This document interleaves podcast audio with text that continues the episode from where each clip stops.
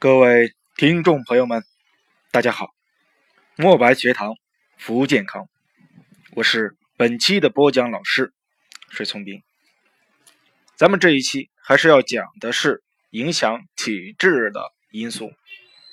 上一节课的话呢，咱们说了，影响体质的因素包括了先天禀赋、年龄因素、性别差异啊。那么接下来的话呢？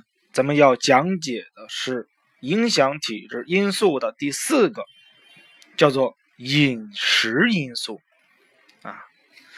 那么我们说什么呀？人是铁，饭是钢啊，一顿不吃饿得慌啊。另外的话呢，还有什么呀？水谷为人的什么呀？日常生存之必需品。所以说什么呀？饮食的这样一个异常。肯定会对我们的身体也产生很大的影响。就比如说，一个生病的人啊，做完手术之后，他的这样一个饮食啊，能和以前的饮食一样吗？那么肯定是不行的啊。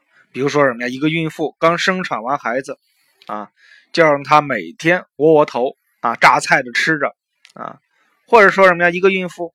生产完孩子之后，啊，营养配餐非常丰盛，那么哪一个它的恢复会快一些呢？这个的话什么呀？我觉着啊，不用去多讲，对吧？那么我们说这个饮食的话呢，饮食不足，那么会导致我们人体体质虚弱啊，因为你吃的少，营养摄入不够，那么你的身体素质也就别想好啊。那么，在我们古代打仗的这个时候，我们说南方和北方啊，尤其是我们南方的话呢，它是农耕文明；北方的话呢是游牧文明啊。那么，农耕文明和游牧文明，他们的饮食结构啊截然不同啊。那么，这也是他们的体型上啊肯定不一样啊。那么，咱们东方人和西方人啊。他们的饮食结构，东方人主要是以面食、米食为主，那么西方人主要是以牛羊肉、奶酪为主，那么他们的体质就不太一样啊。也就是说什么呀？营养摄入充足者则体质强盛，摄入不足者则体质虚弱。还有的话呢，就是饮食的偏食。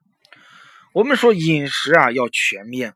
不能只吃单一的这样一个饮食啊，就比如说什么呀，只吃牛羊肉和奶酪，那么那些东西的热量那是相当高的，这就造成了西方人他们的体质和我们东方人截然不同啊。那么我看过一个什么呀，一个算是一个视频调研吧啊。随机抽取了一些外国人啊，尤其是欧洲人啊，就问他啊，一些女性啊，你们在经期的这个时候喝不喝冷水呀？啊，西方女性的话什么呀？全部回答啊，经期我也喝冷水。那么这个人又问了，是吧？你们在经期喝冷水的这个时候，会不会出现痛经呀，或者说腹痛加重呀？那西方人说什么呀？啊，我们不认为这个喝冷水和腹痛有什么太大的关联。但是咱们中国人，咱们东方人能不能像这样去吃呀？那肯定不行。为什么？是因为西方人他们饮食偏是，偏好那些热量较大的饮食，那么体内多热，所以说这个时候他容他能够吃一些寒凉的东西。但是咱们东方人的话什么呀？他的饮食比较平均啊，中庸中和。那么这个时候什么呀？他的这样一饮食就不能多过食什么呀？过食寒凉。那么还有的话呢，是过食肥甘厚味，那么容易形成痰湿体质。什么是肥甘厚味啊？肥甘厚味就是什么呀？那些大鱼大肉、甜食这一类东西，难以消化的食物这一类东西，那么这就叫做肥甘厚腻啊。那么我也有一篇文章，主要写的是什么是肥甘厚腻。啊，在我的墨白学堂微信公众号上有啊，大家有兴趣的话呢，可以去看一看啊。那么过食辛辣刺激食物，那么容易形成阴虚火旺的体质啊。那么比如说什么呀，辣椒啦、麻椒啦这些什么呀调味品吃的过多，容易造成阴虚火旺。还有过食咸味儿，喜欢吃咸的，容易造成心气虚弱的体质啊。那么心气虚弱的话呢，就是推动血液无力，那么容易造成，比如说冠心病了、心脏等等的疾患了啊。所以说，我们说饮食，尤其是心脑血管疾病的人，饮食要少油、少盐啊。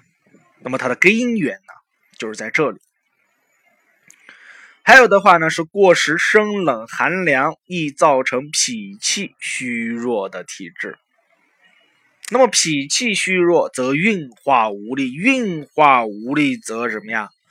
痰湿内盛，容易出现腹泻啊、流涎口水过多等等这样的一系列脾气虚弱的情况。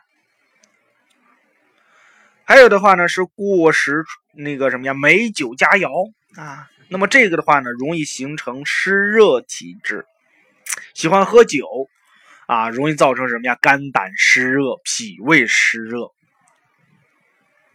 啊。这个的话呢，我们说什么呀，长期饮酒的人啊，那么他的体质多是属于这种湿热质，大便黏腻、口中黏腻、口泛苦等等啊。那么最后一个的话呢，叫做饮食无度啊，容易形成形盛气弱啊。那么这个饮食无度是什么意思？比如说什么呀？要吃得饱的话，什么呀？把它撑死；要不吃的话，把它饿死。这叫饮食无度，或者说什么呀？没有规律，想吃到这个就就就吃，也不管什么时间，晚上三点多钟什么呀？点的外卖，咣咣咣的吃。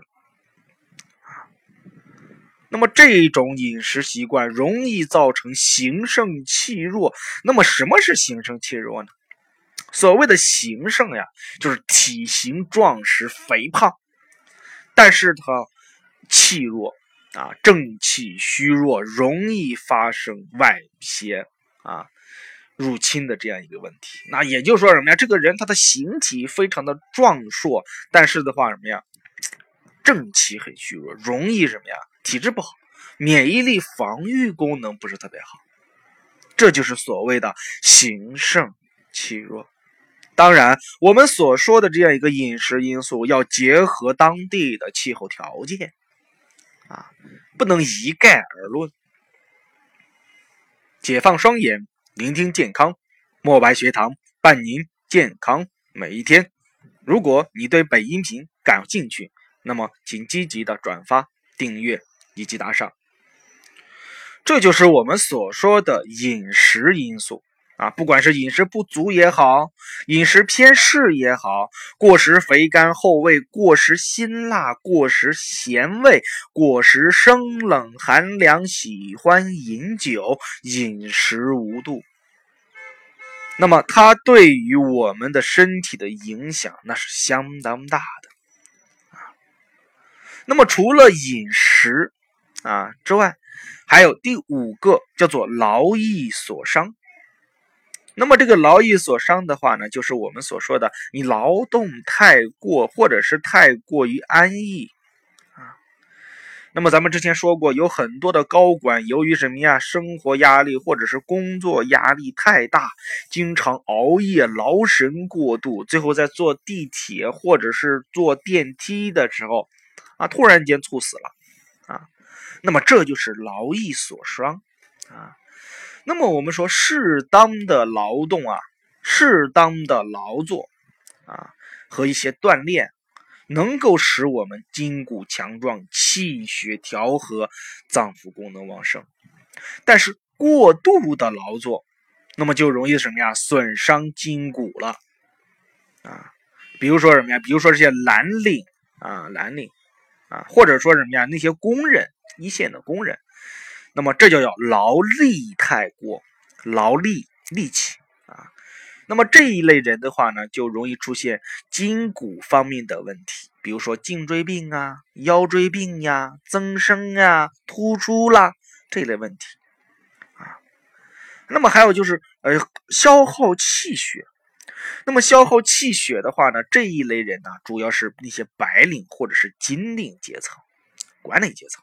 那么他们的话呢，整天在思考如何提升业绩，如何去做一些事情。那么这个时候劳神太过，熬夜伤神，消耗气血啊。那么不管是劳力太过也好，还是劳神太过也好，那么它就容易形成这种体虚的。气虚的、血虚的这样的一个体质啊，那么这一类人该如何去恢复呢？啊，适度的休息就可以了，消除疲劳，恢复脏腑的功能啊。但是如果说你太过于安逸，比如说那些什么呀，全职家庭主妇。啊，有家里有钱是吧？啥都不用去做，过度的安逸，那么容易造成我们气血的不畅，啊，筋肉的松弛，脾胃功能的减退，容易形成痰瘀体质，啊，那么这就告诫了我们要劳逸结合，要劳逸适度。只有这样，我们的身体才能够气血调和，脏腑功能正常。好，由于时间关系，咱们这一期的啊影响体质的因素就先讲到这里，再见。